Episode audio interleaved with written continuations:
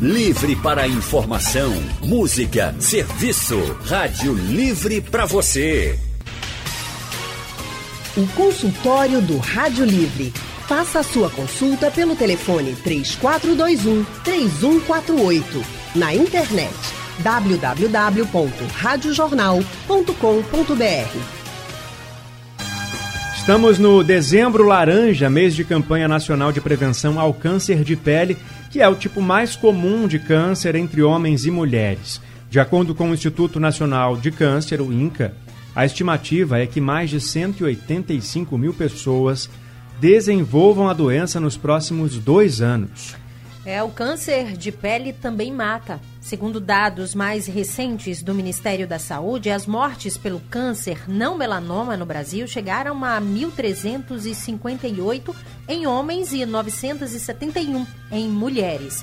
Já as mortes pelo tipo melanoma foram 1.038 entre os homens e 753 entre as mulheres. O diagnóstico da doença normalmente traz medo aos pacientes mas se ele for detectado precocemente, as chances de cura são de mais de 90%. Mas quando tem um atraso no diagnóstico, aí essa chance de cura cai para 40%. O câncer de pele é assunto do consultório de hoje, que recebe a dermatologista Larissa Tosi. Boa tarde, doutora Larissa. Seja bem-vinda ao consultório. Boa tarde, Lilian. Tudo bem? É um prazer estar com vocês. Boa tarde, Larissa, bem-vinda. Prazer também é nosso. Larissa é formada em medicina pela Universidade Federal do Vale do São Francisco, fez residência médica em dermatologista, em dermatologia pelo Hospital das Clínicas da Universidade Federal de Pernambuco e é especialista em doenças do couro cabeludo, atua na clínica dermatológica Fátima Brito e Alergoimunossaúde. Vamos então lembrar para os nossos ouvintes que os canais pode, estão abertos. Exatamente. Pode e deve participar mandando dúvidas através do painel interativo no site da Rádio Jornal, radiojornal.com.br, ou também ligando para cá, diretamente para a Rádio Jornal, para falar ao vivo, conversar ao vivo com a doutora Larissa. Larissa, a gente é, começa perguntando. A gente falou né, da diferença da morte por melanoma, não, não melanoma. melanoma. Explica para a gente qual é a diferença entre esses dois tipos de câncer de pele, por favor. Primeiro, boa tarde, Leandro. É, então, uma coisa que chama bem atenção, pelos dados que você falou até, que vale a pena a gente chamar a atenção para o público, é que existem alguns tipos de câncer de pele, né?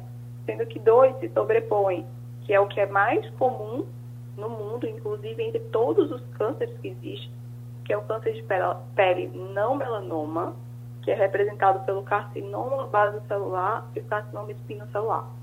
Esse, ele tem uma, uma representatividade expressiva em termos de, de números, tá? Mas, em contrapartida, a mortalidade dele é menor, ou seja, a chance de, do paciente morrer por esse câncer é menor. O tratamento dele é cirúrgico, mas ele tem que ser tratado, tem que ser diagnosticado precocemente. Já o câncer de pele do tipo melanoma, quando você falou os dados de mortalidade, você falou até números maiores do que do outro tipo de câncer mas a quantidade de pacientes que tem melanoma é muito menor do que o outro, do que o carcinoma, do que o câncer de pele não melanoma. O que chama muita atenção para a gente que esse paciente tem que estar sempre em busca do dermatologista, estar tá sempre examinando as pintas dele, porque existe um câncer de pele que é muito grave dentro ele, dentre todos os tipos, é mais raro, mas ele tem uma gravidade maior. Então, esse paciente tem que estar atento e tem que sempre passar por uma consulta de rotina, né? Uhum. Doutora Larissa, quais são os outros tipos de cânceres de pele? A gente tem o linfoma também na pele. Existe um outro câncer que chama sarcoma de Kaposi, que também é na pele, né? Os não melanomas é o carcinoma espinocelular e o carcinoma basocelular. Esse último é o mais comum, tá? Uhum. E o melanoma é o que geralmente é aquela manchinha escura que as pessoas sempre se confundem com as pintas, com os sinais, né? É, é. Existe outros tipos também, mas são muito mais raros. Doutora, essa é uma dúvida muito frequente. Quando é que uma, uma pinta, né, ela pode uhum. indicar um câncer? Como é que dá para diferenciar entre um sinal e um câncer? Uhum. Inclusive, essa é a dúvida também, Lilian, do Geraldo aqui do Recife ele participou pelo painel interativo Ele disse o seguinte: quero fazer uma pergunta à doutora, o Geraldo de Santo Amaro, quer saber se ele tem sinais que ele tem nas costas e quando toca, dói. Se isso é um motivo de preocupação, o que, que ele deve fazer para resolver, ou se não precisa se preocupar. Então, é nesse, nesse sentido, né? O que, que caracteriza o câncer? Tá. Quando a gente fala do melanoma, é, é o que mais se confunde nas tintas, aquelas lesões escuras, as manchinhas enegrecidas, acastanhadas, de quem tem muito sinal. Então, uma das coisas que a gente fala para tentar identificar é o que a gente chama de sinal do patinho feio. Geralmente os pacientes têm um, um padrão de sinais, né? Quando a gente vê que aquele sinal destoa do padrão dele, ou era um sinal que ele já tinha, começou a crescer, mudou de cor, é, começou a ficar mais elevado quando era uma mancha. Esses são sinais de alerta para procurar o médico dermatologista. Quando a gente fala dos outros, como carcinoma basocelular ou espino celular, que são os mais comuns, na grande maioria dos casos a gente vai ter alguns caroços e muitas vezes são feridas que não cicatrizam meio um pouquinho mais avermelhado, às vezes um pouco mais escurecido, que sangram fácil, não, é, ele vem tentando cicatrizar, mas não consegue, é o mínimo trauma, acaba ferindo novamente. Então, essas são algumas dicas. Quanto à pergunta do, do ouvinte, é, o fato de ter sintoma de dor ou de coceira não necessariamente é o que vai fazer a gente ter preocupação, vai ser um alerta, né? Na maioria das vezes, são lesões que não colocam, são lesões que não têm sintoma, tá? Não tem como a gente descartar só pelo sintoma, mas não é tão comum. É, então, ele tem que passar pelo médico dermatologista para ser avaliado corretamente, para ver se realmente seria um câncer de pele ou uma outra lesão que possa ser benigna. Né? A gente tem outras doenças que possam manifestar com a dor também quando ele pega, quando ele palpa. E agora a gente também inclui na conversa a doutora Maxiene Mendes, que é médica dermatologista do Hospital de Câncer de Pernambuco, PhD em dermatologia, dermatologia e medicina tropical pela Universidade Federal aqui do estado também. Boa tarde, doutora Maxiene. Boa tarde, boa tarde a todos os ouvintes. Uma ótima tarde, doutora. Seja bem-vinda. Bom, a gente já falou um pouquinho, doutora, sobre as características, né, com a doutora Larissa, falou um pouquinho sobre os tipos de câncer de pele. Agora, eu pergunto para a senhora, o, o, filtro solar não é o único jeito de prevenir o câncer de pele, não, né? É, tem os cuidados e os, as, nós chamamos de fatores de risco, né? Então, é, é, tem algumas situações e características da pessoa e também história pessoal e também história familiar, né? Então é muito importante que pessoas que têm uma história, um histórico familiar de câncer de pele, que realmente se protejam mais e prestem atenção, não é, em sinais, né? Nesses sinais que já foram comentados, né, até, até o momento. E é, também pessoas de cor de pele clara, né? pessoas de cor de pele, além de clara, que queimam muito, né? porque as pessoas que bronzeiam mais, elas têm um pouco mais de defesa. Né? O bronzeamento é uma forma de defesa contra, é, pra, na prevenção né, da, da, do dano, né, do dano no, na célulazinha lá da pele, no dano da pele, uhum. no envelhecimento e na produção do câncer. Uhum. Então, a pessoa que queima mais, né, que tem pele mais clara, ela tem mais propensão ao desenvolvimento do câncer de pele. E se a isso somam-se uma história familiar, né, histórico de outros cânceres e algumas situações de algumas doenças, é, como o chamado é, xeroderma pigmentoso, que é uma, uma doença genética, e essas pessoas elas têm realmente propensão ao câncer. Realmente elas têm lesões, muitas lesões, elas costumam ter muitos cânceres de pele. O albino, a pessoa que tem albinismo também, uhum.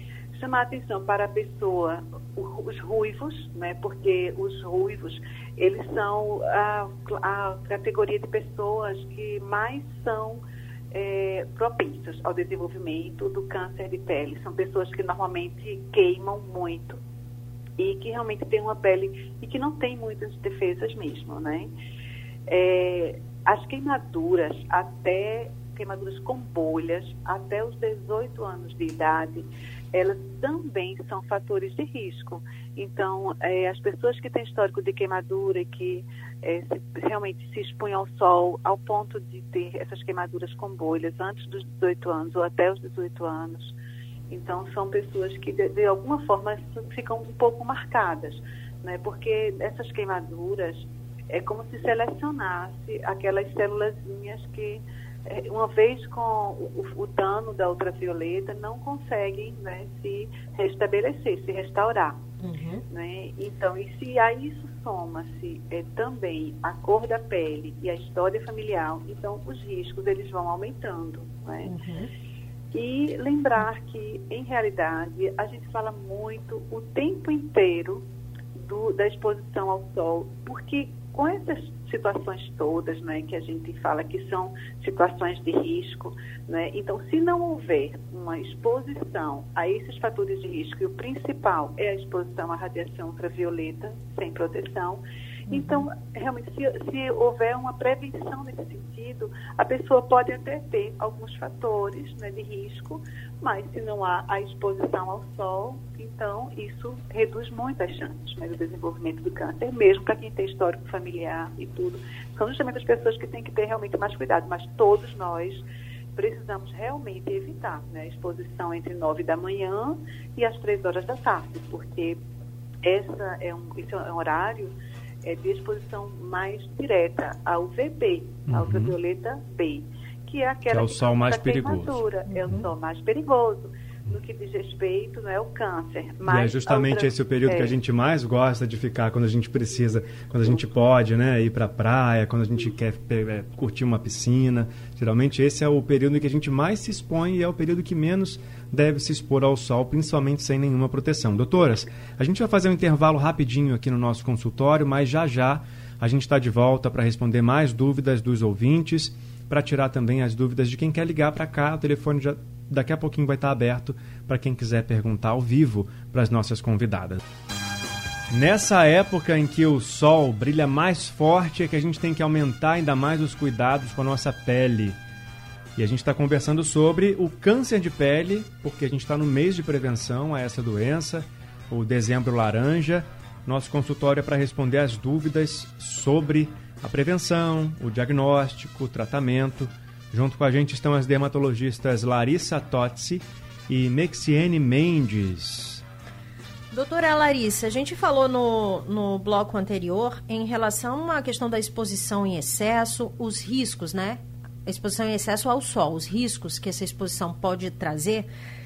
Agora eu pergunto, quais são os critérios? O que é que a pessoa ela deve olhar na hora de escolher um protetor solar? Só o fator realmente? Para qual tipo de pele né, o fator é indicado? E de quanto em quanto tempo tem que fazer essa reposição? Você tem que passar novamente? Tá. É, o protetor solar é o item fundamental né, que a gente tem hoje em dia disponível para proteção. É, hoje em dia a gente não tem muita desculpa de que não gosta de protetor porque é pegajoso, porque a gente tem uma infinidade de opções no mercado, destinadas a todo tipo de pele, com cor, sem cor. E a dúvida sempre é em questão do fator de proteção, né? O FPS, que é o fator de proteção solar, ele é um índice para avaliar a nossa proteção contra a radiação UVB, que é quem faz a queimadura, quem está mais envolvido com o câncer de pele.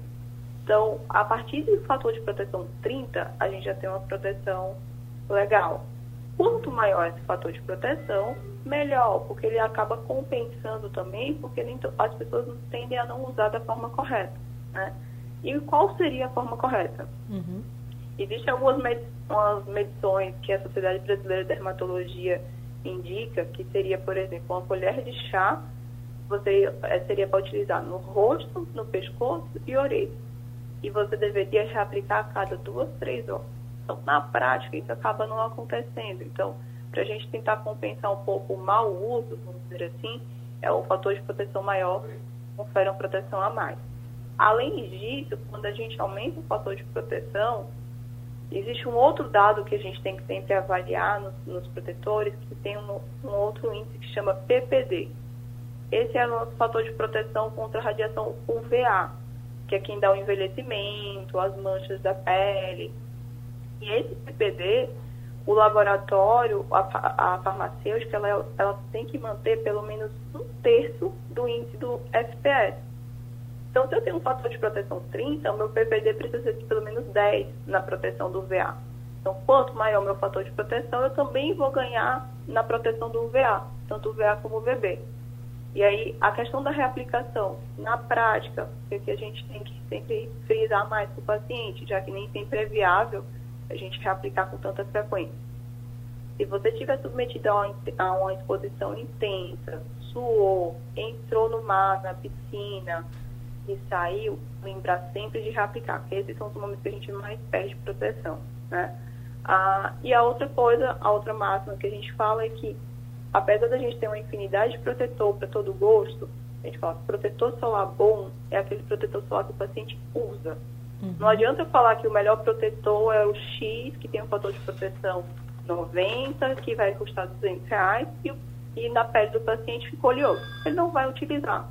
Então, a gente tem que encontrar um protetor para chamar de nosso e agarrar ele, deixar do lado da taxa de dente para lembrar sempre de aplicar. Uhum.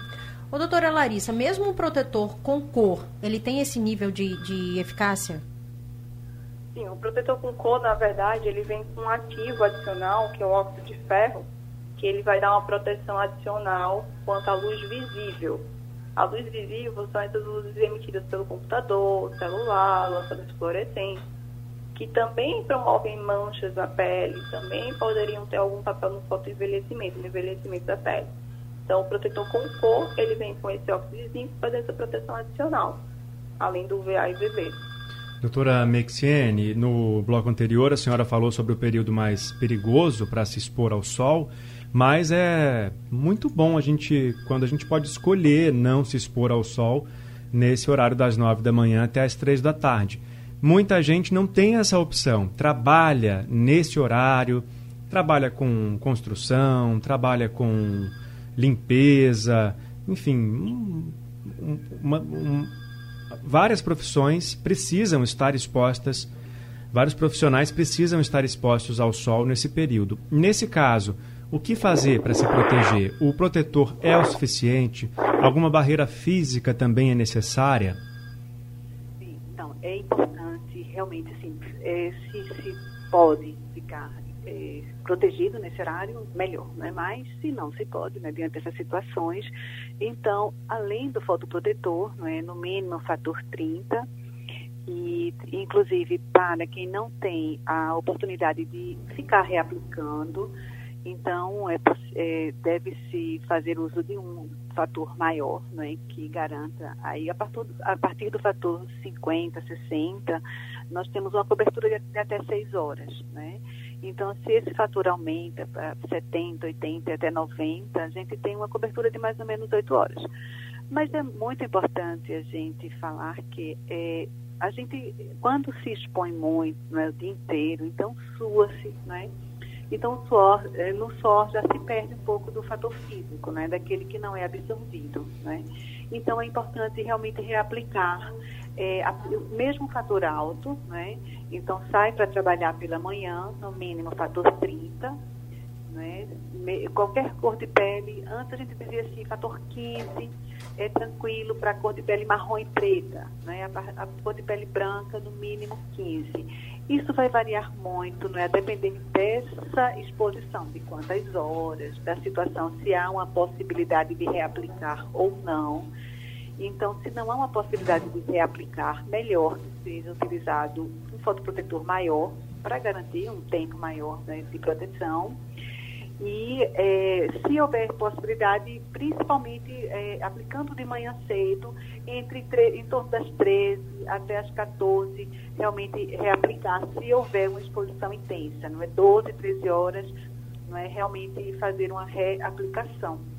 É, inclusive porque a partir de 10 anos de uma exposição diária, frequente, por 4 ou mais horas, aumenta-se muito as chances de desenvolvimento do câncer de pele. Né? Então, a gente tem um efeito que, é, que a gente chama de cumulativo. Então, a radiação ultravioleta ela provoca dano naquela célulazinha e, a princípio, ela consegue se recompor. Mas o dano, aquele, aquele, aquele dano insistente de anos, de exposição por quatro horas ou mais, principalmente, acaba que eh, tem um momento em que essa célula ela não se recompõe. E a gente vai percebendo né, que a pele vai sofrendo né, com, quando a gente percebe a perda de elasticidade, né, a pele começa a ficar um pouco mais seca. Isso já acontece a partir dos 30 anos e se houver essa exposição, mais ainda. Né? Então, perde as, as, fibras elásticas, né? então a elasticidade da pele reduz muito, começam-se a aparecer as pintinhas, as manchas escuras, as manchas brancas também. Né? Então, uma coisa também muito importante é fazer uma, uma dieta saudável, tomar bastante água e hidratar a pele e principalmente uhum. hidratar a pele antes, inclusive, da aplicação do fotoprotetor, porque uma pele hidratada, ela recebe e absorve melhor qualquer medicação, como hidratantes, ou qualquer medicação que seja aplicada, né? Então é isso, ter esses cuidados, hidratar bem, né? É, reaplicar o filtro solar, se possível, não é? limpar o rosto, principalmente porque o rosto é, recebe mais diretamente a irradiação ultravioleta. O rosto, colo, orelhas e dorso de mão. Né? É, são as áreas do corpo que mais sofrem, onde tem mais o câncer de pele, principalmente o carcinoma base celular e o carcinoma espino celular, e também são as regiões que mais foto envelhecem. Vamos repetir então, doutora, rosto, é, colo, dorso de mão e orelhas também. Uhum. As orelhas, então, né? Não pode esquecer nunca. É, e né? a, gente a gente, quase geralmente... nunca lembra, né? Principalmente mulher, né? Que tá, coloca o cabelo aí, acha que tá tudo certo, é, mas não. Tem, tem que, que, lembrar das orelhas. De proteger, sim. Tem ouvinte para participar com a gente, o José Roberto, de Jardim Atlântico. Oi, José Roberto, boa tarde. Boa tarde. Olha, o que eu gostaria de saber, tá me ouvindo? Sim, sim. pode fazer sua pergunta. Pois não, pronto, eu tenho mais de 60 anos e qualquer pancada nos meus braços é, fica aquele vermelho, aí leva em torno de 15 a 20, 30 dias, aquilo roxo. Qualquer coisa que tocar em mim, ou eu bater, arranhar, aquelas manchas vermelhas, fica aquele vermelhão.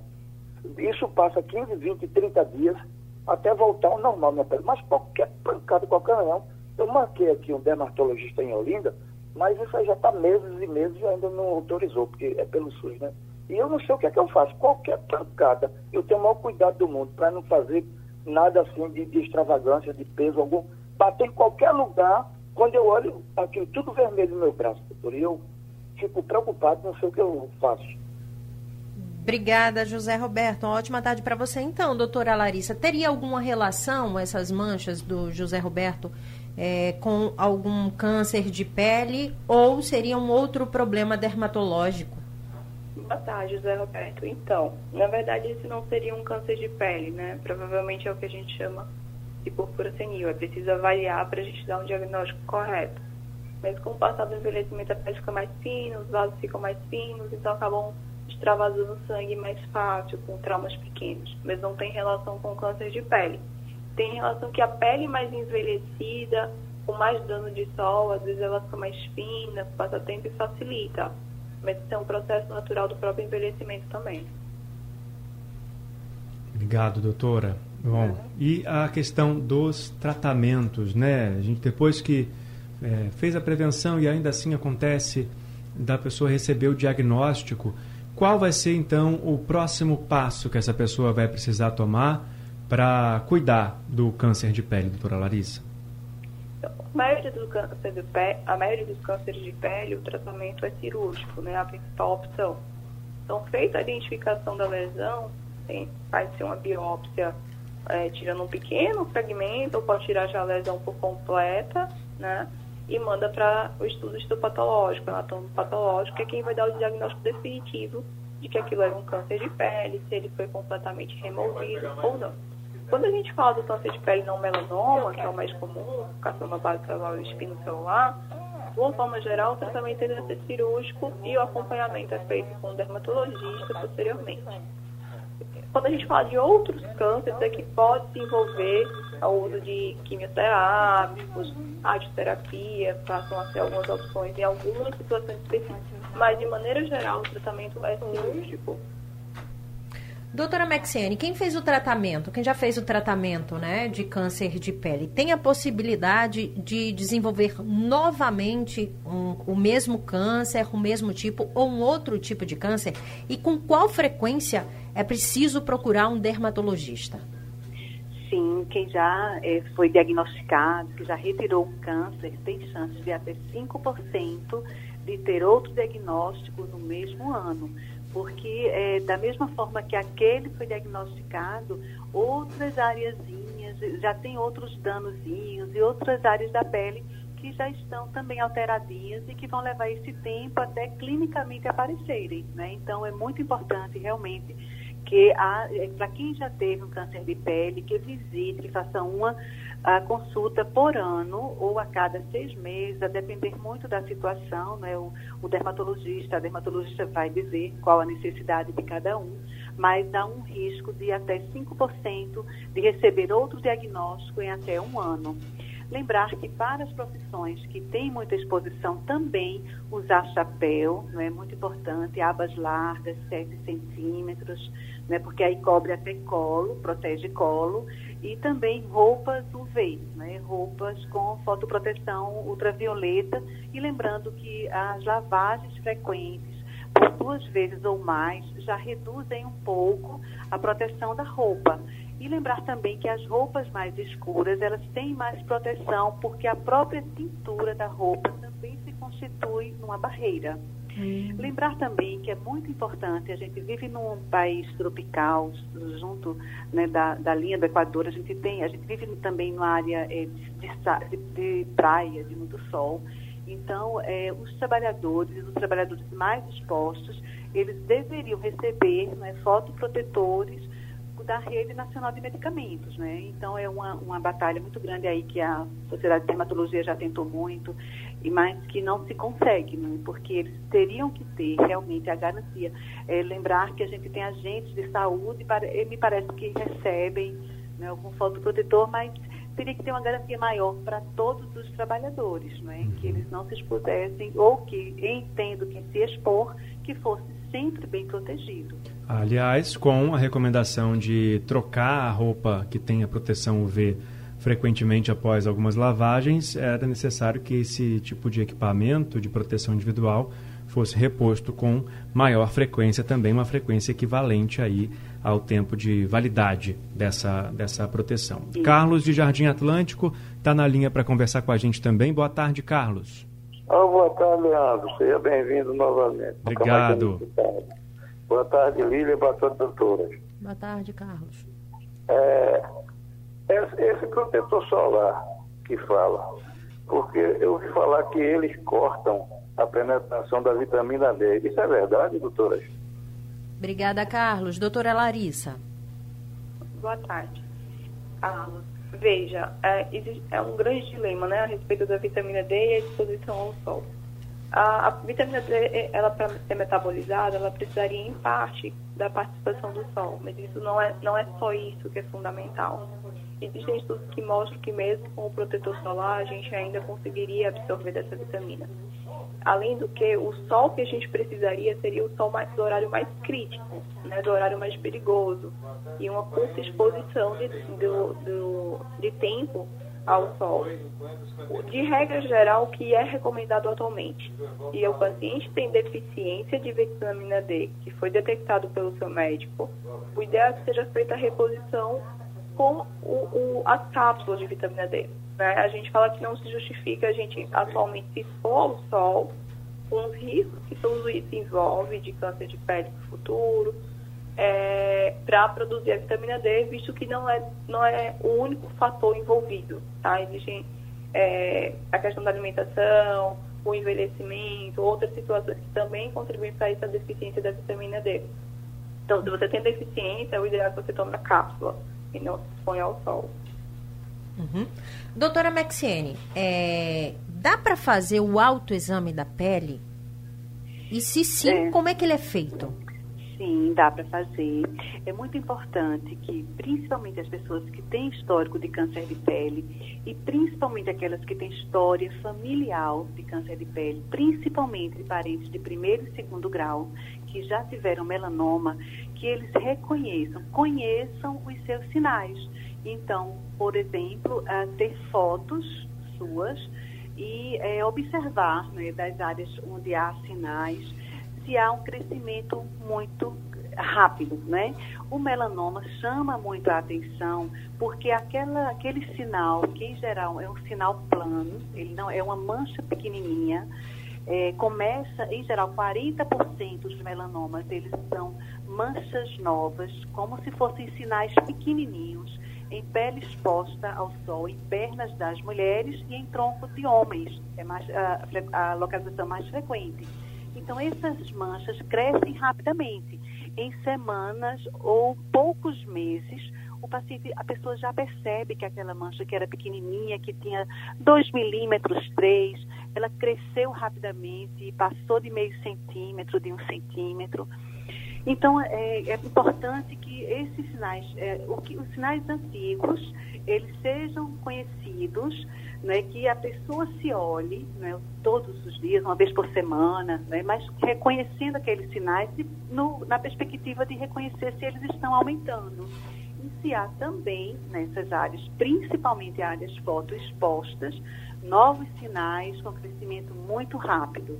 Então, eles costumam crescer rápido, ficar com várias cores, vermelho, marrom, preto.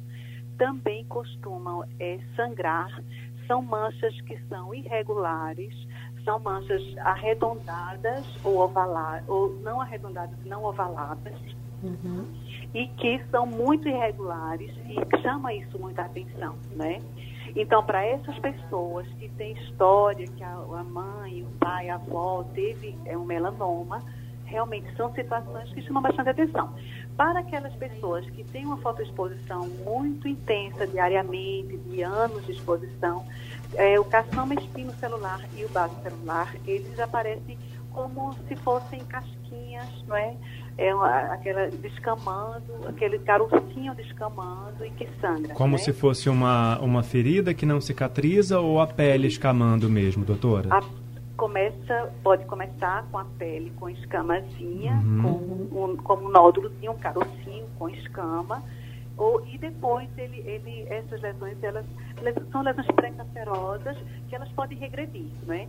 ou elas continuam fixas e elas vão então ferindo e não se curam, e de... não cicatrizam. E aí depois de quanto a... tempo que uma ferida que não cicatrizou é, dá esse sinal, esse alerta de que é a hora de procurar um especialista?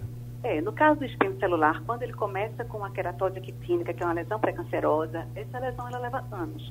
Né? Então, se a pessoa procura o dermatologista e isso é diagnosticado, então já pode ser realizado tratamento com quimioterápico em creme. Né? Uma, é bem tranquilo esse tratamento. É um quimioterápico em creme que leva em torno de duas a seis semaninhas e dá para realmente cicatrizar aquela lesão, sem problema.